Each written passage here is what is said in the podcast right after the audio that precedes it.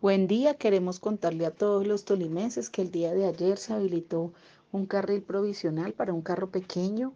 eh, en el sector conocido como Agua de Dios, en el kilómetro 14 en la vía Palo Cabildo hacia Casabianca, un sector que se vio afectado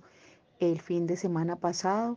Eh, después de realizar un trabajo de manejo de aguas y limpieza del material de arrastre en este sector, con maquinaria de la gobernación del Tolima y por supuesto con la colaboración de la alcaldía con otro tipo de maquinaria como fue un bulldozer y igualmente el apoyo de la comunidad para poder restablecer este paso. Seguimos trabajando para mejorar la movilidad en esta zona y por supuesto como departamento se realizarán los estudios y diseños para poder